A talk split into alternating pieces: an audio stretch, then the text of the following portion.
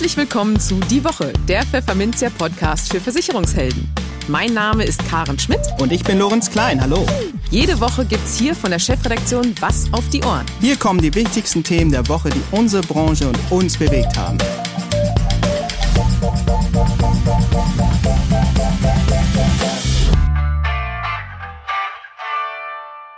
Moin aus Hamburg und herzlich willkommen zu Folge 74 unseres Podcasts. Heute ist Freitag, der 4. Februar 2022. Und diese Themen haben wir heute für Sie. Wir sprachen mit Thorsten Dorn und Dr. Dirk Rathjen, den Machern des Fondspolicenreports Nachhaltigkeit, über ihr eher maues Fazit nach einer Analyse des ESG-Fondsangebots in fondgebundenen Rentenversicherungen. In den News der Woche berichten wir über das deutliche Plus bei Beschwerden zur Gebäudeversicherung. Jens Spahn fängt sich eine Rüge des Bundesrechnungshofs ein. Die EU hat ihre Taxonomie für nachhaltige Anlageprodukte weiter vorangebracht. Und wer als junger Mensch Versicherungen im Netz abschließen möchte, steht vor manchen Problemen. Und für unser Schwerpunktthema für den Monat Februar, Maklerpools, sprachen wir mit dem Unternehmensberater und langjährigen Beobachter der Poolszene, Michael Franke, darüber, was die mehrheitliche Übernahme des Platztisches Fondsfinanz für den Markt bedeuten könnte, wie es mit der Konsolidierung weitergeht und wie Makler einen für sich geeigneten Pool finden können. Im Gespräch. Wie grün bzw. nachhaltig ist das Investmentangebot von Fondspolicen? Alles andere als überragend, berichteten die Macher des Fondspolicenreports Nachhaltigkeit am Montag. Die Macher, das sind Thorsten Dorn, Geschäftsführer der Smart Asset Management Service GmbH und Dr. Dirk Rathjen, Vorstand des Instituts für Vermögensaufbau. Die ESG-Qualität lasse noch zu wünschen übrig. Die Ergebnisse seien durchwachsen, hieß es in der Pressemitteilung. So, so. Das wollten wir doch mal etwas genauer wissen und baten die beiden Experten zum Gespräch über Fondsauswahl, EU-Taxonomie, Nachhaltigkeitsratings und mehr. Hallo Herr Dorn, hallo Herr Dr. Ratjen, sehr schön, dass Sie bei uns im Podcast sind. Herzlich willkommen. Vielen Dank für die Einladung. Vielen Dank.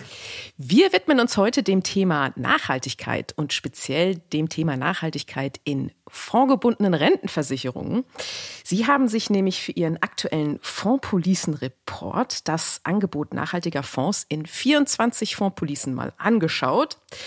Und ähm, ja, ich will jetzt noch nicht zu viel vorwegnehmen, aber war nicht so ganz zufrieden. Wie ist denn, wie ist denn Ihr Fazit, Herr Dorn? Vielleicht fangen Sie mal an. Ja, ähm, sehr gerne, äh, Frau Schmidt. Also nochmal vielen Dank für die Einladung. Und gestatten Sie mir vielleicht, dass ich einen ganz kurzen, kompakten ähm, Überblick mache, was machen wir mit dem Fonds Policen Report überhaupt und warum gibt's den eigentlich? Und vor allem, was bringt der eigentlich dem geneigten Leser mhm. und Betrachter? Ähm, wir beschäftigen uns insbesondere mit dem Thema Investment in Fondspolicen.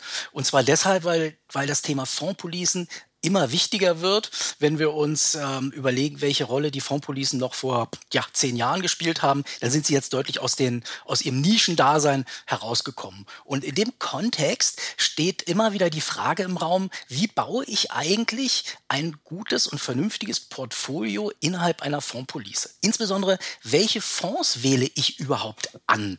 Und das ist ja schon mal eine komplexe Frage. Ähm, und wenn wir dann auch noch die Dimension Nachhaltigkeit und ESG ESG dazu schalten, wird es eben noch komplexer.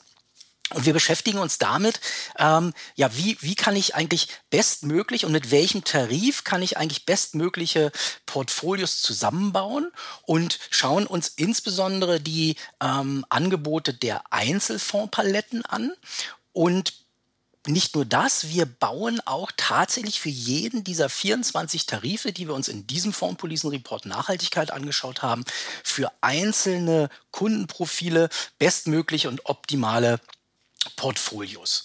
Ja, und das machen wir zusammen mit der IFA, mit dem Herrn Dr. Ratien, der ja heute auch dabei ist, unserem gemeinsamen Partner. Und dazu ähm, haben wir ähm, einen Investmentansatz und eine Rechenengine entsprechend entwickelt, die dann auch die Antworten auf die Frage herauswirft, wie gut ist eigentlich die Qualität der einzelnen, die Investmentqualität der einzelnen Tarife.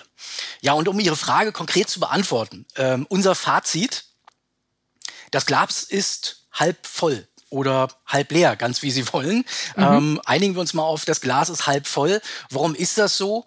Äh, wir haben festgestellt, dass gerade einmal oder immerhin die Hälfte der Tarife, die wir untersucht haben, die 24 Tarife, die wichtig sind für den Maklermarkt, gerade mal die Hälfte genügend Material, also Einzelfonds anbietet, um ein solides Portfolio für die Kunden zu bauen. Was heißt solides Portfolio? Ähm, wir verstehen darunter immer die strategische Asset Allocation, also ein, ein solides, äh, breit diversifiziertes Portfolio für einen Kunden, das ähm, wir uns nicht jeden Tag oder jeden Monat angucken müssen, aber das solide und stabil genug ist für die nächsten 12 und 24 oder 36 Monate. Ja, und ähm, dabei spielen eben verschiedene Faktoren eine Rolle. Ähm, nicht nur das Angebot der Einzelfonds, sondern zum Beispiel auch ja, Tarifrestriktionen. Ähm, wenn wir uns überlegen, dass gerade mal ähm, ja oder immerhin 70 Prozent der, äh, der Tarife keine ähm, Restriktionen haben oder keine großen Restriktionen haben, was zum Beispiel Mindestanlage angeht, ähm, dann ist das schon mal gut. Aber andersrum betrachtet äh, haben wir 30 Prozent der Tarife, die wir untersucht haben, die zum Beispiel eine Mindestinvestitionsquote von 10 Prozent erfordern. Und das ist für Investment schon schwierig. Und wenn Sie diese Komponenten zusammennehmen, also das Einzelfondsangebot, ähm, Restriktionen innerhalb des Tarifes, dann ergeben sich bestimmte Stärken und Schwächen der einzelnen Tarife die wir entsprechend dann untersucht haben. Und ähm, im Wesentlichen haben wir festgestellt, dass die Aufteilung oder das Angebot der einzelnen Assetklassen innerhalb der Fondspaletten deutlich zu gering ist.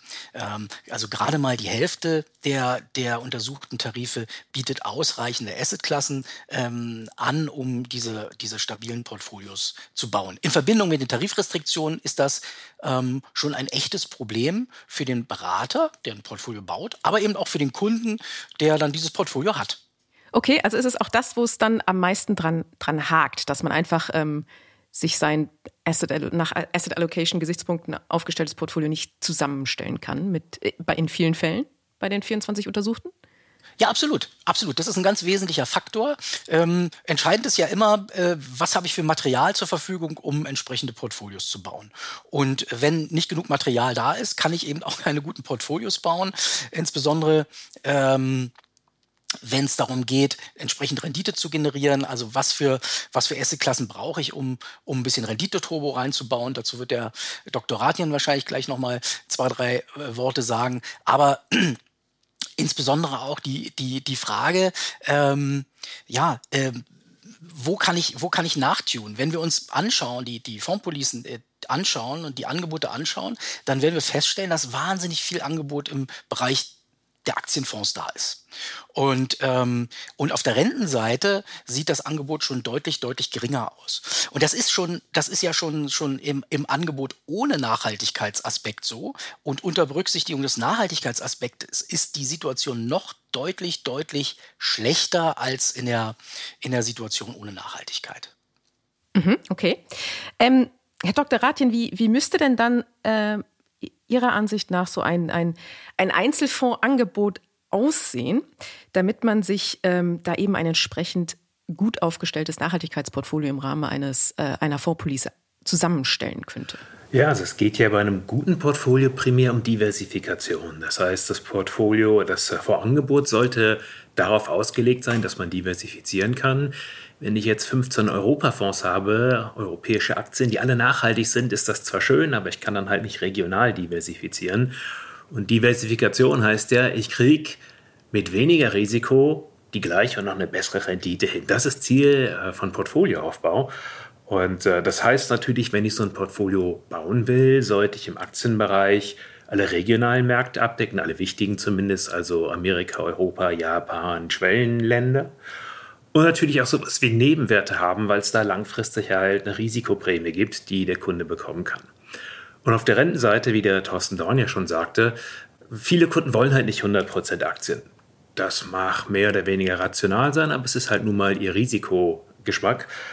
Darauf muss man eingehen können. Und wenn ich da halt nur einen einzigen Rentenfonds habe, der womöglich auch noch ganz viel Währungsrisiko hat, weil er global anlegt, dann ist den Kunden damit nicht gedient. Und deshalb glauben wir, wir brauchen eine Palette an Rentenfonds, sowohl die, die wenig Risiko haben für den Defensiven, wie halt auch welche, die halt ein bisschen Renditechance mitbringen, wie irgendwie High Yields oder Schwellenländeranleihen. Und so ist halt das Grundkonzept hier, wie breit kann ich diversifizieren? Also nicht, habe ich eine möglichst hohe Anzahl von Fonds, denn das bringt bei vielen gar nichts, ähm, sondern sind die so ausgewählt, dass sie auf Diversifikation ausgerichtet sind. Und die Denke fehlt beim einen oder anderen Versicherer noch. Okay, das wäre jetzt nämlich auch meine nächste Frage gewesen, ob es denn, ob man denn einfach, wenn man sieht, es gibt 100 Nachhaltigkeitsfonds in einer Fondspolice, dass man da dann davon ausgehen kann, dass man sich da ein schönes Portfolio zusammenstellen kann. Aber das sollte für Maklerinnen und Makler also nicht das entscheidende Kriterium sein. Äh, nee, erstaunlicherweise nicht. Also wir haben welche gefunden, die haben mit 20, 30 Port äh, Fonds äh, eine genauso gute Abdeckung von Anlageklassen, wie das bei jemand mit 100 Fonds ist. Also ähm, Masse ist nicht immer gleich Klasse. Und erstaunlich auch, jemand, der sehr viele Nachhaltigkeitsfonds im Angebot hat, hat häufig mitunter ganz wenig ETFs. Und äh, es gibt ja verschiedene Meinungen hier. Manche Leute möchten nur ETFs, weil sie billiger sind. Andere sagen, ich will nur aktiv gemanagte, weil die können halt auch eine Outperformance generieren. Die meisten Kunden haben da eh keine große Meinung und die meisten Kunden sagen, ja, also ich hätte gerne immer das Beste aus zwei Welten. Also würden wir auch sagen, es ist gut, beides im Angebot zu haben. Und tatsächlich kommt auch aus unseren mathematischen Optimierungen, die ja hier keinen Geschmack vorgeben, heraus, dass eine Mischung von ETFs und aktiv gemanagten Fonds tatsächlich in den meisten Fällen die besten Kombinationen ergibt.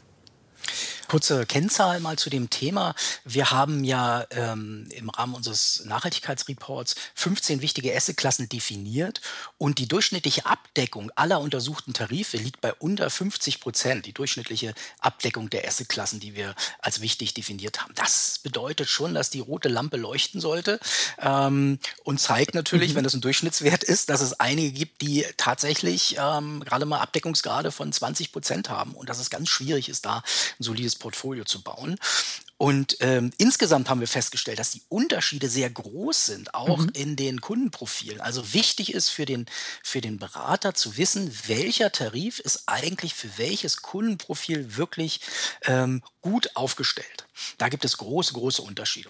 Okay, jetzt haben wir ja so ein bisschen auf äh, Portfolioebene und, und Portfoliokonstruktion, sage ich mal, geschaut. Wenn wir aber jetzt ein bisschen in die, auf, auf die Einzelfonds gehen, ich meine, man liest ja tatsächlich quasi jeden Tag äh, der neue ESG-Fonds XY von der Fondsgesellschaft ABC ist auf den Markt gekommen und am nächsten Tag ist es von der Fondsgesellschaft DEF. Ähm, das, das heißt ja nun nicht, wir hatten ja schon, äh, Quantität heißt nichts über die Qualität. Wie ist es denn um die Qualität der Fonds auf Fondsebene bestellt? Sind die denn wirklich auch so nachhaltig, wie Sie das den, den Anschein erwecken wollen? Also breit gemischt, wie man sich das so vorstellen kann. Dafür gibt es verschiedene Gründe. Der eine Grund ist, jeder hat so eine andere Definition, was er denn jetzt so für nachhaltig hält. Und äh, äh zum Zweiten natürlich, äh, viele Fondsmanager sagen, also schaut's Leute, wenn ihr mich zu sehr einschränkt, kann ich nicht so schöne Performance generieren und nicht so schön diversifizieren. Also bitte, auch wenn der Fonds Nachhaltigkeit im Namen trägt, dann äh, bitte ganz wenig Einschränkungen, was natürlich dann heißt, so wahnsinnig nachhaltig kann das dann nicht werden. Mhm. Ne, dann heißen die halt also bitte keine, keine Firmen, die Clusterbomben herstellen oder Tabak.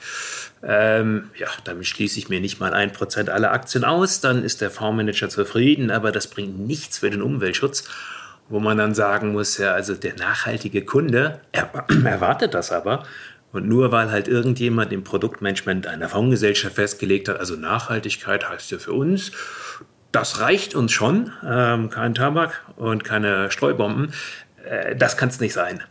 Drum, äh, die EU hat sich ja bemüht und ist auch dabei, mit dieser Taxonomie was vorzulegen, was denn ganz genau nachhaltig ist.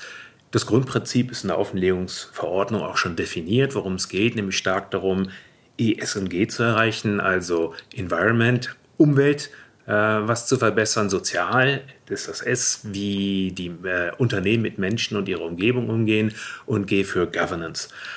Die EU hat relativ klar gesagt, das muss alles drin sein. Ähm, das ist halt Definition von Nachhaltigkeit. Und spannenderweise sagen viele, ach, ist jetzt gesetzlich geregelt, interessiert mich gar nicht. Ich mache hier was völlig anderes, was natürlich dem Begriff Chaos jetzt noch, äh, noch weiter zuträglich ist. Mhm. Ähm, Drama, die EU-Taxonomie ist noch gar nicht fertig. Die arbeiten da mit Hochdruck dran und äh, die Geschwindigkeit, die sie haben, ist sehr beeindruckend, aber das ist halt ein derartig riesiger Berg an Arbeit, den die da haben. Das dauert noch. Und ja, dafür wann, haben wir uns wann, halt eine gute Lösung überlegt. Wann ungefähr erwartet man da die Ergebnisse? Wird das ähm, dieses Jahr die, noch was? die EU-Kommission ist ja bei sowas immer sehr zuversichtlich. Die Zuversicht teile ich nicht so ganz. Also im Bereich Governance hat man noch gar nicht angefangen. Ah, okay. Im Bereich um, genau, im Bereich Sozial hat man jetzt so langsam angefangen, aber nach den Definitionen, die jetzt schon fertig sind, kann man, man höre und staune, 4% der weltweiten Aktien bewerten. Und 96 Prozent kann man auch gar nicht einstufen. Das heißt, auch der Fondsmanager, der begierig drauf ist zu sagen, ich will mich voll an die Taxonomie halten, kann er halt noch gar nicht. Man ist da noch auf einer Baustelle und das Dach ist noch gar nicht drauf. Also es regnet doch ein. Okay, und Sie sagten gerade, Sie hätten da eine Lösung entworfen, bis es soweit ist. Was haben Sie sich denn da ausgedacht? Genau. Es gibt nämlich äh, viele Agenturen, die schon sehr lange Nachhaltigkeit bewerten. Also als ich mit dem Thema mal angefangen habe, Ende der 90er, gab es so 40, 50 ungefähr. Inzwischen hat sich das stark konsolidiert und konzentriert. Da gibt es so 10, 12 Agenturen, die können das sehr professionell bewerten, weil die die Manpower haben, halt wie die ganzen Unternehmensberichte zu Nachhaltigkeit zu lesen. Also eine Firma wie Bayer veröffentlicht einen 300-seitigen Bericht. Da brauche ich halt viele Analysten, um diese ganzen Daten mal zusammenzutragen. Und dann gibt es diese 10, 12 Agenturen, die sagen, wir tragen diese riesen Datenmengen zusammen und dann bringen wir das alles auf einen Nenner und bringen eine einzige Note für jedes einzelne Unternehmen raus. In jeder Branche, jedes Unternehmen eine einzige Note.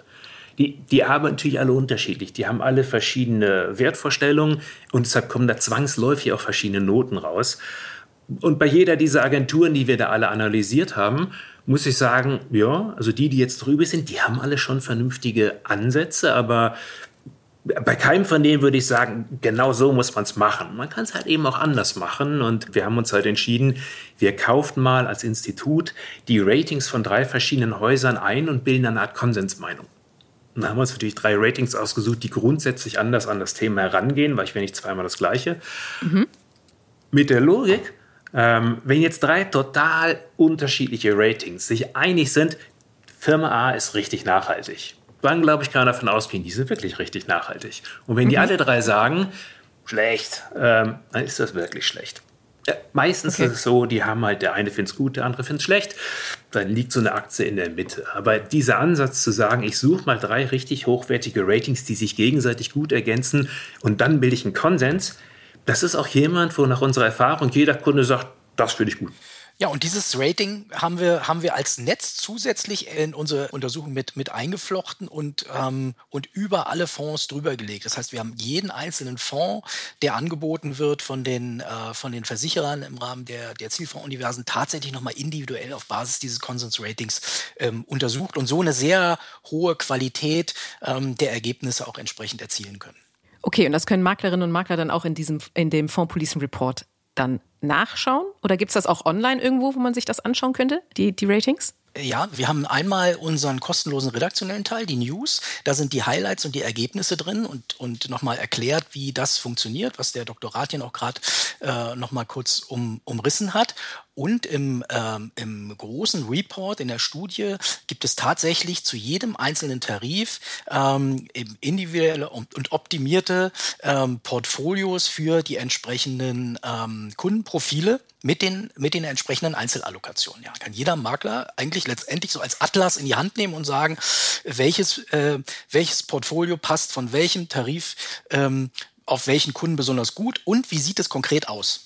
Wie könnte man denn dieses Rating mit der EU-Taxonomie dann verbinden, wenn sie vielleicht 2023 irgendwann mal kommt? Also für, für den Anfang würde ich mal sagen, wir schauen doch mal, was kann denn der Makler heute machen? Weil der Kunde will ja nicht warten, bis mal die Taxonomie fertig ist, sondern der Kunde sagt ja heute, was kann ich denn da tun? Und natürlich ist auch der deutschen Aufsichtsbehörde klar, dass man ja in der Übergangsphase, bis die Taxonomie irgendwann mal fertig sein wird, dass man da was braucht.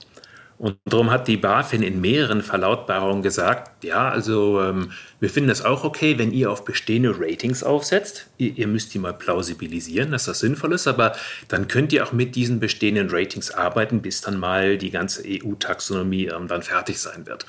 Und 2023 glaube ich noch nicht, aber ähm, Zuversicht ist immer was Gutes. Darum hat die BaFin auch extra gesagt, sie können das benutzen, äh, diese existierenden Ratings. Plausibilisieren haben wir umgesetzt, indem wir gesagt haben, wir nehmen mal drei total verschiedene Ratings, das sich ergänzen. Das heißt, das, was wir hier machen, ist sowohl konform mit EU und auch der Interpretation, wie die deutsche Aufsichtsbehörde das so versteht.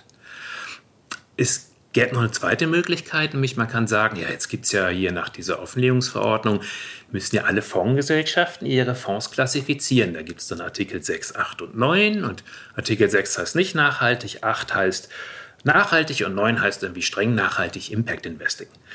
Die Idee ist auch gut und wenn die Taxonomie fertig ist, ist das auch hilfreich. Momentan ist das halt eine Selbsteinstufung der Fondsgesellschaften, die halt sagen, also ich beabsichtige hier mal nachhaltig oder streng nachhaltig zu sein. Das äh, ja, ist natürlich nett, aber da die Taxonomie fertig ist, kann man das noch nicht mal überprüfen. Und äh, da tut sich dann der Kunde schwer zu sagen, ja, also der hier ist jetzt nach Artikel 8, was drin ist, wissen wir nicht. Und auch die Fondsgesellschaft kann ja noch nicht wissen, was denn die EU will, also schwierig. Ähm, ob das jetzt schon nachhaltig ist, kann ich nicht wissen von einer Selbsteinstufung einer Fondsgesellschaft. Drum ist es hier halt wichtig zu sagen, wir testen das Ganze mal, weil es natürlich glatt rausgestellt hat, einige, nach Artikel 9 klassifiziert sind, also sprich streng nachhaltig, schneiden gar nicht so wahnsinnig glorreich ab. Äh, einige, die sagen, naja, wir klassifizieren uns nach Artikel 6, heißt noch gar nicht nachhaltig, schneiden super ab. Und wenn man bei den Fondsgesellschaften nachfragt, wie denn das wohl sein kann, sagen die, naja, also wir haben es schon eingestuft nach Artikel 6, das ist wahr, aber wir haben zwar einen Nachhaltigkeitsansatz, aber da wir noch nicht wissen, was die EU nachher von uns verlangen wird, halten wir uns mal zurück mit der Klassifikation. Also das heißt, für den Kunden ist heute die Einstufen nach Artikel 689 noch gar nicht hilfreich. Irgendwann in der fernen Zukunft, bestimmt mal, noch ist es nicht so. Drum, äh, auch Artikel 689 hilft nicht. Man muss tatsächlich mal gucken, wie ist denn eigentlich die Zusammensetzung des Fonds und wie zusammen, wie nachhaltig sind denn diese Titel wirklich, die da so drin sind. Und dafür hilft halt so ein Konsensrating, wie wir das machen. Ja, super. Also schon mal erste Anhaltspunkte für Maklerinnen und Makler und auch Kunden, die sich mit dem Thema befassen wollen, äh, bevor die Europäische Union soweit ist. Ein spannendes Gespräch. Ganz herzlichen Dank, dass Sie dabei waren, liebe Herren. Wir danken für die Einladung. Genau. Vielen lieben Dank. Die News der Woche. Na, was ist denn da los? Schaut man sich den Tätigkeitsbericht des Versicherungsombudsmanns Wilhelm Schluckebier für das Jahr 2021 an, stellt man Folgendes fest. Es gibt eine auffällig hohe Zunahme von Beschwerden zur Gebäudeversicherung. Was hat denn da die Menschen bloß so verärgert? Dazu kommen wir gleich. Vorher aber ein paar Zahlen aus dem Bericht. 18.344 Beschwerden gingen 2021 insgesamt beim Ombudsmann ein. 17.300 Anträge richteten sich gegen Versicherer, 677 gegen Vermittler. Im Vergleich zu 2020 nahmen die Beschwerden zur Versicherung also ein bisschen ab. Da waren es 17.413 Stück und gegen Vermittler recht ordentlich zu. 2020 waren es nämlich nur 422. Vor allem in den Bereichen Lebensversicherung, Rechtsschutzversicherung und Gebäudeversicherung ärgerten sich die Menschen über Versicherer und Vermittler. In der Gebäudeversicherung kam es mit 410 Anträgen mit deutlichem Abstand am häufigsten zum Zwist mit Vermittlern. 2020 waren es gerade mal 16 Beschwerden. Was war also los? Laut Bericht kam es zu einer konfliktbehafteten Umdeckung von Verträgen zu Sachversicherungen, hauptsächlich Wohngebäude, zum Teil Hausrat, durch einen Assekurateur. Die Versicherten sollten in der Folge nämlich Versicherungsbeiträge zu zwei Verträgen, alt und neu, bezahlen. Im Schlichtungsverfahren ließ sich nicht endgültig klären, ob die Altverträge wirksam gekündigt wurden, schreibt Schluckebier in seinem Bericht weiter. Der Assekurateur hatte sich auf der einen Seite als Makler von den Versicherten zur Umdeckung bevollmächtigen lassen, daneben hatte der alte wie auch der neue Versicherer die Verwaltung der Verträge auf ihn ausgelagert und ihn auch mit umfangreichen Vollmachten ausgestattet. Und was wurde draus? Trotz intensiver Bemühungen des Streitmittlers gelang es nicht zwischen den heftig zerstrittenen Parteien, Vorversicherer und Assekurateur, eine Regelung zu vereinbaren, die den unverschuldet in die Situation geratenen Verbrauchern unproblematisch eine Entscheidung für das künftige Versicherungsverhältnis ermöglicht hätte, so das Fazit. Ex-Gesundheitsminister Jens Spahn steht in der Kritik. Der Bundesrechnungshof macht ihm bzw. seinem damaligen Ministerium den Vorwurf, bei zwei Gesetzen zur gesetzlichen Krankenversicherung nicht die erforderliche Prüfung der Nachhaltigkeit und Generationengerechtigkeit durchgeführt zu haben. Das berichtet die Rheinische Post, der der Bericht des Rechnungshofs vorliegt. Bei der Schelte geht es um das Versichertenentlastungsgesetz von 2018 und um das GKV Betriebsrentenfreibetragsgesetz von 2019. So ging es beim Versichertenentlastungsgesetz um die Finanzreserven der Krankenkassen. Diese durften den Umfang einer Monatsausgabe künftig nicht mehr überschreiten. Krankenkassen, die mehr Geld auf die hohe Kante legten, durften ihren Zusatzbeitrag dann nicht mehr anheben. Beim GKV Betriebsrentenfreibetragsgesetz war das Ziel, pflichtversicherte Betriebsrentner zu entlasten. Dazu wurde unter anderem ein monatlicher Freibetrag in Höhe von gut 159 Euro eingeführt. Erst wenn Betriebsrenten darüber rangierten, mussten die Rentnerinnen und Rentner darauf Krankenkassenbeiträge zahlen. Aber auch nicht gleich den vollen Beitrag, sondern gestaffelt. Wie es im Bericht der Rheinischen Post weiter heißt, führten beide Gesetze zu jährlichen Mindereinnahmen der Krankenkassen von drei bis dreieinhalb Milliarden Euro. Außerdem mussten öffentliche Arbeitgeber und Träger der gesetzlichen Rentenversicherung nun pro Jahr 2,1 Milliarden Euro mehr berappen. Im Prüfbericht heißt es dazu, Trotz der hohen gesellschaftlichen und finanzpolitischen Bedeutung der gesetzlichen Krankenkassen sind die Vorgaben der Nachhaltigkeitsstrategie nicht Ziel und Maßstab der GKV-Gesetzesvorhaben gewesen. Das Bundesgesundheitsministerium hat die Nachhaltigkeit seiner Vorhaben nicht hinreichend geprüft. Vorrangiges Ziel sei es dagegen wohl gewesen, Beitragszahler und Betriebsrentner zu entlasten, ohne dabei die verursachten zukünftigen Belastungen des GKV-Systems im Blick zu haben. Nun ja, wir sagen mal so, Politiker sind nicht unbedingt dafür bekannt, besonders langfristig zu denken, sondern eher in Vierjahresabschnitten. Das ewige Debattieren hat ein vorläufiges Ende gefunden. Am Mittwoch hat die EU-Kommission festgelegt, dass ihre sogenannte Taxonomie auch für Atom- und Gaskraftwerke gelten soll. Erstmals wird mit dem Klassifizierungssystem namens Taxonomie ein EU-weit einheitliches Regelwerk festgelegt, was Nachhaltigkeit in der Wirtschaft bedeutet. Und die Wertpapiere von Gas- und Kernkraftfirmen dürfen, nach zähem Ringen, nun zumindest in der schwächsten der drei geplanten Untergruppen auftauchen in der klima- und umweltfreundliche Aktivitäten aufgezählt werden. In der obersten Gruppe befinden sich klassische grüne Aktivitäten wie das Betreiben von Windkraftanlagen. Und was bringt das alles? Nun, der grüne Investmentdschungel soll mit Hilfe allgemein verbindlicher Standards gelichtet werden, um Versicherern, Banken, Investoren und privaten Anlegern hier einen besseren Durchblick zu ermöglichen. Fondsgesellschaften müssen dann zum Beispiel angeben, welcher Anteil ihres Fondsvermögens taxonomiekonformen Wirtschaftstätigkeiten zuzuordnen ist. Außerdem sind Bankberater und Versicherungsvermittler spätestens ab August 2022 dazu verpflichtet, ihre Kunden nicht nur nach ihrer Risikobereitschaft zu befragen, sondern auch nach ihren Präferenzen in Sachen Nachhaltigkeit. Doch auch wenn das Thema Nachhaltigkeit in aller Munde ist, geht es um konkrete Anlageentscheidungen, spielt Nachhaltigkeit bislang noch keine große Rolle. So ist den Deutschen bei der Kapitalanlage der Faktor Sicherheit mit einem Wert von 40 Prozent am wichtigsten gefolgt von Rentabilität mit 27 Prozent und Liquidität mit 18 Prozent. Erst dann kommt Nachhaltigkeit mit 15 Prozent. Das geht aus einer Sonderbefragung des Deutschen Instituts für Vermögensbildung und Alterssicherung, DIVA, hervor, das dem Finanzvertrieb DVAG nahesteht. Immerhin, im Vergleich zur Sommerbefragung 2021 hat Nachhaltigkeit um zwei Prozentpunkte zugelegt. Es tut sich also was. Und laut der DIVA-Umfrage ist die Mehrheit von 54 Prozent der Deutschen überzeugt, dass nachhaltige Geldanlagen zu einer nachhaltigeren Gesamtwirtschaft beitragen können. Aber ist dem wirklich so? Nicht wirklich, meinen Fachleute. Wer in grüne Finanzanlagen investiert, macht dadurch zwar sein eigenes Portfolio grüner, aber es ändert sich nichts an den Emissionen der Gesamtwirtschaft, sagt Jan-Peter Kranen, Direktor des Frankfurter Leibniz-Instituts SAFE. Der Forscher stützt sich auf eine Studie, die sein Haus zusammen mit dem Dresdner IFO-Institut erarbeitet hat. Das Kernergebnis? Grüne Finanzanlagen haben weit weniger Einfluss auf die Investitionen von Unternehmen und Staat als gewünscht. Aber wie heißt es so schön? Grün ist die Hoffnung. Die deutschen Versicherer haben noch viel zu tun, wenn sie in Sachen Digitalangebot auf die Höhe der Zeit kommen wollen. Das geht aus der Studie Digital Insurance und hybride Kunden hervor, die das Beratungsunternehmen Synpulse Management zusammen mit dem IT-Dienstleister IS2 Intelligent Solution Services verfasste. Dabei wurden 19 Gesellschaften unter die Lupe genommen, die Lebens- und Sachversicherungen anbieten. Und so lief die Studie ab. Eine Handvoll junger Leute hatte die Aufgabe bekommen, sich bei großen Versicherern online selbst beraten zu lassen und Verträge abzuschließen. Die Tester stammten allesamt aus der Generation Z. Sie kamen also etwa um die Jahrtausendwende oder in den Nullerjahren zur Welt und haben deshalb einen entsprechenden Hang zu Digitalangeboten. Die jungen Leute stiegen also in die Seite ein, ließen sich online selbst beraten, versuchten so ihren Bedarf zu ermitteln und gingen dann zu Antrag und Abschluss über.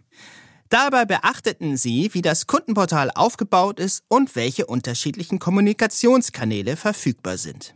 Doch was den jungen Menschen in der Sachversicherung widerfuhr, war dann doch recht ernüchternd. Interessenten können sich nur unzureichend selbst beraten, lautete eine wesentliche Erkenntnis der Studie. Allgemein bleibt demnach die Frage, was benötige ich in meiner Lebenssituation, unbeantwortet und Prämienrechner gibt es nur für eine eingeschränkte Auswahl an Produkten, so die Kritik. Und weiter? Außer bei den großen Anbietern sind moderne, zeitgemäße Websites aus Sicht der Generation Z nicht sonderlich verbreitet. Immerhin haben aber fast alle Anbieter ihre Seiten auf Mobilgeräte abgestimmt. Aber nur wenige bieten auch gute Apps. Zugleich gilt, wenn Produkte für den Online-Abschluss vorgesehen sind, funktionieren Angebot und Antrag gut oder sogar sehr gut. Nun, was wir daran mal wieder sehen, der persönliche Versicherungsprofi bleibt wohl unverzichtbar. Das Schwerpunktthema. Seit der Jahrtausendwende haben sich Maklerpools, Maklerverbünde und Serviceplattformen zu einem entscheidenden Faktor für den wirtschaftlichen Erfolg von unabhängigen Vermittlern und damit auch von Produktgebern entwickelt, weiß der Unternehmensberater und Branchenkenner Michael Franke. Die Bedeutung von Pools und Co. könne mittlerweile kaum überschätzt werden, sagt Franke, der sich unter anderem als Autor der Großstudie Poolradar einen Namen gemacht hat. Für die Studie hat Franke gemeinsam mit Sabine Brunotte fast 30 Pools unter die Lupe genommen, was die Studie zu einer der umfangreichsten Erhebungen am Markt macht. Und nicht zuletzt zu einer wichtigen Informationsquelle für Versicherungsmakler. Gleich wollen wir mit Franke über die jüngsten Entwicklungen am Poolmarkt sprechen. Sei es die mehrheitliche Übernahme der Fondsfinanz oder auch die Kritik des Vermittlerverbandes BVK an den Pools und wiederum die teils scharfen Reaktionen darauf. Ein herzliches Moin nach Düsseldorf. Willkommen im Podcast, lieber Michael Franke. Hallo Herr Klein, ich grüße Sie. Herr Franke, der Maklerpoolmarkt hierzulande ist gehörig in Bewegung geraten. Viel Geld ist im Spiel. Finanzinvestoren interessieren sich zunehmend für die Eigenheiten des Maklervertriebs in Deutschland, mit dem sich offenbar noch attraktive Margen erzielen lassen. Kurz vor Weihnachten hatte die mehrheitliche Übernahme des größten deutschen Pools, das ist die Fondsfinanz aus München, durch den britischen Investor HG Capital hohe Wellen geschlagen. Ja, wohin steuert der Maklerpoolmarkt in den nächsten fünf Jahren? Aus Ihrer Sicht wird die Konsolidierung verstärkt Fahrt aufnehmen jetzt? Ob sie sich beschleunigen wird, ist schwer zu sagen, äh, aber sie wird nicht abreißen. Da bin ich mir ganz sicher. Mhm. Äh, man muss auch meines Erachtens zwei Sachen trennen. Das eine sind, äh, sind Konsolidierungen, die sich aus Marktmechanismen ergeben. Also wenn eine gewisse Größe bei einem Pool unterschritten ist, äh, dann fällt einfach vor dem Hintergrund äh, der, der technischen Entwicklungen ähm, das, das Mithalten schwer. Ne? Also wer eine gewisse mhm. Investitionsfähigkeit nicht hat in Technik, äh, muss schon, mm, ich sag mal, maßgebliche andere Vorteile haben, wenn er sich am Markt behaupten will. Das ist ja ein anderes Phänomen, als wenn von draußen äh, oder von wo auch immer Investoren kommen und sich ein und sich aus, äh, aus äh, ich sag mal, aus äh, strategischen oder aus rein wirtschaftlichen Überlegungen einen Vertrieb kaufen. Ne, das sind ja zwei verschiedene Sachen, die muss man mhm. meines Erachtens mhm. trennen. Die Konsolidierung wird zunehmen, da bin ich mir sicher. Äh, oder wird, wird fortschreiten. Ne? Ähm, und äh, ich sag mal, von außen ist der deutsche Markt interessant, nicht nur von äh, Great Britain aus oder von UK aus, sondern auch aus anderen Ländern. Von daher glaube ich, äh, dass beide Phänomene auch künftig zu beobachten sein werden. Und was die Konsolidierung angeht oder die Notwendigkeit dahin, das sieht man ja ähm, nicht nur an, ich sag mal, solchen spektakulären Geschichten wie jetzt mit Fondsfinanz beispielsweise, äh, sondern auch an dem, an dem Zusammenrücken von, äh, von Pools und äh, meinetwegen auch äh, Vertrieben, die, äh, ich sag mal, arbeitsteilig, sich so eine Arbeitsteiligkeit angewöhnt haben. Ne? Also wenn man dann zusammenrückt, der eine macht's Gewerbegeschäft, der andere macht's Privatkundengeschäft und es wird gemeinsam, man stützt sich da gegenseitig oder das zeigt ja schon, dass es eigentlich um Skaleneffekte geht im Wesentlichen. Wenn man künftig noch äh, am Markt bleiben will und was zu melden haben will, muss man einfach Skaleneffekte nutzen. Und das ist der Grund dafür, äh, warum die Konsolidierung ähm, eine vernünftige Sache ist oder geworden ist, seit die Pools ja ihre im Laufe der, sag ich mal, letzten 25 Jahre ihre angestammte äh, Aufgabe verlassen haben. Früher waren es ja reine Durchlauferhitzer für Geschäft. Das waren ja eher, mhm. sag ich mal, so, so Dinge, wo ein Makler Mitvertrieb angeboten hat. So, so fing das ja alles irgendwann mal an. Da ging es dann nur darum, äh, äh, gemeinsame Kanäle zu nutzen. Äh, dann gab es so eine Zeit, äh, etwa zehn Jahre, ähm, wo es darum ging, möglichst coole Produkte, die möglichst einfach abzuwickeln sind, zu kreieren. Da haben sich dann viele durch hervorgetan. Also das waren dann mehr so die, ich sag mal, die, die, die Verbünde, die gesagt haben, wir bauen hier eigene Cover, eigene Spezialpolicen und so bringen die an den Markt. Ne? Die, äh, die Wohngebäudeversicherung auf einer DIN A4-Seite und so. Das war dann so zwischen, äh, zwischen der EU Liberalisierung äh, 94 bis etwa, keine Ahnung, 2003, 4, 5, so in der Ecke rum, war das so ein Hype. Äh, und dann kam irgendwann der Pool oder der Vertrieb als Technikdienstleister aus dem Gebüsch. Ne? Zu Beginn mhm. war das mhm. ja ganz anders. Da haben die Pools gesagt, du nutzt dein Verwaltungsprogramm, mach was du willst. Hier bei uns findet nur Fachlichkeit statt. Ja, das hat sich im Laufe der Zeit geändert äh, und das wird sich auch weiterhin ändern. Äh, von daher äh, muss man gewisse gewisse Fähigkeiten und auch Leidensfähigkeiten haben als Pool, um da, äh, um das mitzugehen. Mhm. Okay, da müssen vielleicht auch die Makler durchaus leidensfähig sein, beziehungsweise sich einen Überblick auch äh, verschaffen. Und das ist sicherlich nicht ganz einfach, denn der einzelne Makler kann naturgemäß keinen Einfluss nehmen auf die von Ihnen äh, beschriebene Entwicklung. Aber worüber kann und sollte sich jeder Makler und jede Maklerin im Klaren sein, wenn er oder sie sich für oder womöglich auch gegen die Zusammenarbeit mit einem Pool oder einem Maklerverbund entscheidet? Welche Vor- und Nachteile gibt es aus Ihrer Sicht im Vorfeld abzuwägen? Ob eine Kooperation mit einem Pool in Frage kommt, ist natürlich zunächst mal vom, vom eigenen Geschäftsmodell äh, abhängig und vielleicht auch vom eigenen Selbstverständnis. Also es gibt eine ganze Reihe Makler, die aus prinzipiellen Überlegungen äh, mit Pools nicht zusammenarbeiten, die sagen, äh, ich bin die Schnittstelle zum Kunden äh, und nicht der Pool und ich will auch unmittelbar Kontakt äh, zum Produktgeber, also zum Beispiel zum Versicherer haben und nicht über so eine über so eine Firewall, über irgendeine Schnittstelle, die der, die der Pool darstellt. Aber das muss man sich natürlich leisten können. Ähm, also diese Haltung fällt typischerweise äh, den gesettelten großen Maklern leichter als den kleinen und es fällt Spezialisten leichter als Generalisten. Also Beispiel, wenn einer, wenn ein Makler sagt, ähm, ich habe ein Spezial äh, oder mein, mein, äh, meine Spezialbaustelle sind, keine Ahnung, Karnevalsvereine, Schornsteinfeger oder DNO-Policen oder sowas, dann mhm. hat er mhm. beim Pool da ohnehin wenig Unterstützung zu erwarten, weil er in einem sehr engen Marktsegment unterwegs ist. Dem fällt es natürlich leicht zu sagen, ich mache nichts mit Pools. Aber je mehr der, der Makler als Generalist unterwegs ist, umso mehr hat er zu kämpfen mit, äh, mit äh, kleinteiligem, margenarmem Geschäft, das er irgendwie ertragreich äh, durch die Tür bringen muss. Ähm, und da sind wir wieder bei der Technikfrage. Ne? Das hat immer was zu tun mit, äh, mit Technik und Skalierungseffekten.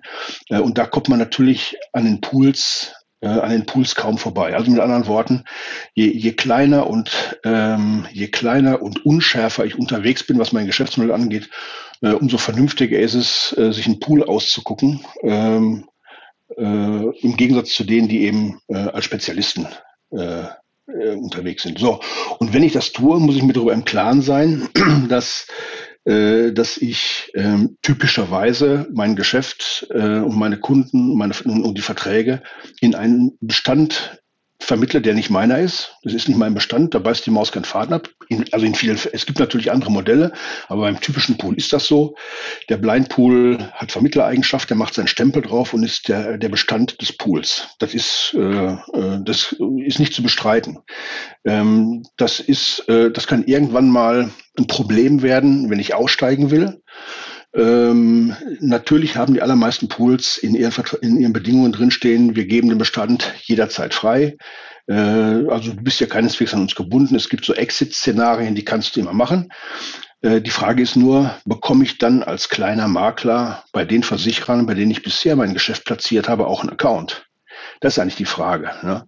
Äh, denn äh, auch die Versicherer haben sich ja ähm, die Strategie zurechtgelegt, die kleineren Accounts am liebsten über die Pools verwalten zu lassen und nur mhm. noch einen und, und, und, nur noch einen großen einen großen Partner zu haben, nämlich die Pools und nicht 3000 kleine Makler, die äh, die alle äh, die alle zwei Wochen mal einen Vertrag bringen oder so. Also das wird eigentlich von beiden Seiten so ein bisschen befördert. Es gibt natürlich auch ähm, es gibt natürlich auch Phänomene. Ne, nehmen wir mal beispielsweise das Konsortium rund um mein MVP ist eigentlich eine ganz schöne, äh, eine ganz schöne Illustration. Da haben mhm. sich ja so kleine und mittelgroße Versicherer zusammengetan und haben gesagt, okay, äh, das technische Herzstück des Maklerbüros ist das Verwaltungsprogramm. Äh, und wir bringen jetzt einfach mal gemeinsam eins auf den Markt, und zwar kostenlos, ähm, zugeschnitten auf die kleinen und kleinsten Makler, äh, um denen eine Möglichkeit zu bieten, technisch unterwegs zu sein, ohne unbedingt zu Pools zu müssen. Also die, die Problematik, die sich aus dem äh, aus dieser Mittelbarkeit des Geschäftsmodells ergibt, die durch Pools hervorgerufen wird, ist auch bei Versicherern ähm, keine Neuigkeit, sagen wir es mal so. Also das muss man sich überlegen. Wenn man damit leben kann als Makler, äh, dann, äh, dann kann man sich natürlich äh, einem Pool zuwenden, weil man möglicherweise anderweitig die erforderlichen Skalierungseffekte nicht hinbekommt in bestimmten Geschäftsumfeldern. Ja. Lassen Sie uns ruhig mal beim Thema Maklerverwaltungsprogramme bleiben. Eine Geschichte voller Missverständnisse und auch Enttäuschungen, wenn man so will. Sie prägten einmal den hübschen Satz, manches MVP verdient diesen Namen nur bei großzügiger Auslegung. Erwarten Sie, dass sich die Pools an der MVP-Front künftig noch einmal richtig anstrengen werden? Insbesondere vor dem Hintergrund einer weiteren These von Ihnen, die da lautet, wem es gelingt, den Makler in sein Verwaltungssystem zu bringen, hat ihn quasi mit sich verheiratet. Ähm, also die, die Pools haben natürlich sehr ganz folgerichtig äh, das ähm, Bestandsführungssystem, das MVP, äh, als einen ganz wesentlichen Schlüssel äh, erkannt. Einerseits zu den Prozessen. Also wenn ich Prozesse äh, weitgehend technisch abwickeln will, dann mache ich das am besten, indem ich eine möglichst breite technische geme äh, gemeinsame technische Basis schaffe. Und die ist natürlich idealerweise dann gegeben, wenn die Vermittler, mit denen ich zu tun habe, in meinem MVP äh, beheimatet sind. Also das ist dann, äh, das ist nicht nur, äh, das ist dann ja nicht nur äh, eine lizenzrechtliche Frage, sondern ich habe dann ja auch als Pool die Möglichkeit zu sagen, diese, das sind die nächsten Entwicklungsschritte. Ich bin äh, Herrscher aller Reusen und kann sagen, so wird jetzt die Entwicklung vorangetrieben. Und ich glaube, die werden das tun. Ähm, gerade im Bereich, äh, im Bereich der, äh, der externen Prozesse ähm, in Richtung Bipro gibt's gibt's noch manches, äh, was, was getan werden kann, getan werden muss. Äh, die Bipro ist da, ist da sehr aktiv, was auch ein, ein ganz wichtiger Punkt ist. Und eigentlich hat der Makler, das haben zumindest die letzten Jahre gezeigt, ähm, eigentlich kaum eine andere Chance, von den Segnungen der Bipro äh, zu profitieren, äh, als äh, in, einem, in einem MVP von einem, äh, von einem Pool zu sein. So bitter das ist, äh, ist ein offenes Geheimnis, dass ähm, äh, IT-Kapazitäten sind knapp, auch bei Versicherern. Und wenn ein Versicherer äh, vor der Entscheidung steht, ähm, wem gestehe ich jetzt die IT-Kapazitäten für die nächsten paar Wochen oder Monate zu für ein bestimmtes Projekt, meinetwegen Bipro-Projekt. Der hat die Wahl zwischen einem Technik, rein Technikdienstleister, äh, der also wirklich nichts weiter ist als Technikdienstleister und einem Pool, ne, der vorbeikommt und sagt immer, wir brauchen mal gerade ein paar Leute, wir wollen eine neue, eine neue Bipro-Norm anbinden. Äh, dann können Sie sich vorstellen, für, wen, für zu wessen Gunsten die Entscheidung ausfällt. Ne? Weil bei dem einen spielen dann ja noch ähm, strategische Stakes äh, eine Rolle äh, und Umsatzzahlen, und beim anderen ist es eben nur ein Technikdienstleister. Also alles das, äh, alles das spielt den Pools und den MVPs bei den Pools natürlich in die Karten, was wiederum den dem, ich sag mal, dem Makler und seinem Selbstverständnis äh, als, sag mal, tunlichst äh, unabhängiger Dienstleister äh, nicht unbedingt, nicht unbedingt in die Karten spielt. Mhm. Stichwort Unabhängigkeit. Oliver Pradetto, Geschäftsführer vom Makler Pool Blau Direkt, mhm. war vergangene Woche hier zu Gast mhm. und verteidigte die Pools gegen Kritik des Bundesverbands Deutscher Versicherungskaufleute, BVK. Der BVK hatte auf Basis einer Studie nämlich die Sorge geäußert, dass Makler durch Pools zu sehr vereinnahmt werden könnten, sodass die Unabhängigkeit der angebundenen Makler gefährdet sein könnte. Pradetto konterte diese Kritik, indem er sagte, dass sich erst mit den Pools überhaupt Konstellationen gebildet hätten, wodurch die Versicherer nicht mehr einfach über die Interessen der Makler hinweg gehen könnten. Nun sagten Sie aber mal an anderer Stelle, Pools sind keine Interessenvertreter der Maklerschaft, so wie die Verbände. Wie kriegen wir das zusammen aus Ihrer Sicht? Nichts von dem, was Sie gesagt haben, ist falsch. Es sind einfach unterschiedliche Tatbestände. Also äh, grundsätzlich würde ich dem BVK beipflichten und zustimmen. Die Gefahr besteht, äh, dass der Makler seine Unabhängigkeit verliert, weil ein Pool ja eben längst nicht mehr einfach nur äh, äh, Geschäft von A nach B reicht, sondern er nimmt natürlich über die Auswahl seiner Produktpartner und auch seiner angebotenen Services Einfluss auf das, was dem Makler angeboten wird. Das ist überhaupt nicht zu bestreiten. Das will auch Herr Pradetto mhm. nicht bestreiten. Mhm. Herr Pradetto hat, hat, natürlich auch recht, äh, weil ähm, äh, es überhaupt vielen ähm, Maklern überhaupt erst durch die Zusammenarbeit mit Pools ermöglicht wird, im Geschäft zu bleiben. Gleichwohl, ich bleibe natürlich dabei, äh, ein Pool ist kein Interessenvertreter des Maklers. Genauso wenig wie, äh, keine Ahnung, Mercedes-Benz Interessenvertreter der Autofahrer ist. Er hat natürlich ein Interesse daran, dass Autofahrern gut geht, weil das eine Kundschaft ist. Und natürlich hat auch ein Pool Interesse daran, dass es den Maklern gut geht, weil es die Kundschaft, die Zulieferer sozusagen, die Zulieferer das Geschäft sind. Aber es sind keine Interessenvertreter. Und der Begriff Maklerverbund ist ja, äh, der ist nicht geschützt, aber da gilt natürlich follow the money. Ne? Also mhm. wenn es, äh, wenn wenn ein, ein Inhaber geführtes Unternehmen kann kein Maklerverbund sein. Das, äh, und die Interessen des Maklers vertreten aus berufsständischer Optik, das geht einfach nicht. Äh, das tun die Verbände und das tun auch Verbünde, die nachprüfbare Beteiligungs- und Mitbestimmungsmechanismen haben, wie zum Beispiel FEMA, Carter, German Brokernet oder so. Äh, das sind, das sind Verbünde, da, da gibt's äh, da gibt's klassische wirtschaftliche Verhältnisse über die Aktionärseigenschaften beispielsweise oder über die Genossenschaftsanteile. Äh, das sind Verbünde, da, hat der, ne, da, da spielt der Makler auch als in der, in der Rolle der Mitbestimmung eine Rolle. Das ist bei Pools natürlich nicht der Fall. Es ist auch nicht verlangt, aber man, man muss immer als Makler darüber im Klaren sein, weder Fondsfinanz noch Blau Direkt noch JTC noch BCA sind meine Interessenvertreter.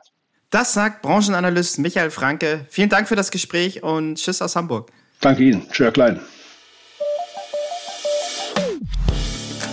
Und damit sind wir am Ende dieser Podcast-Folge angelangt. Wir hoffen, sie hat Ihnen gefallen. Geben Sie uns gerne Feedback unter redaktion.pfefferminzia.de. Ansonsten hören wir uns am kommenden Freitag wieder. Bis dahin gilt wie immer, bleiben Sie gesund, genießen Sie das Wochenende und kommen Sie gut in die neue Woche.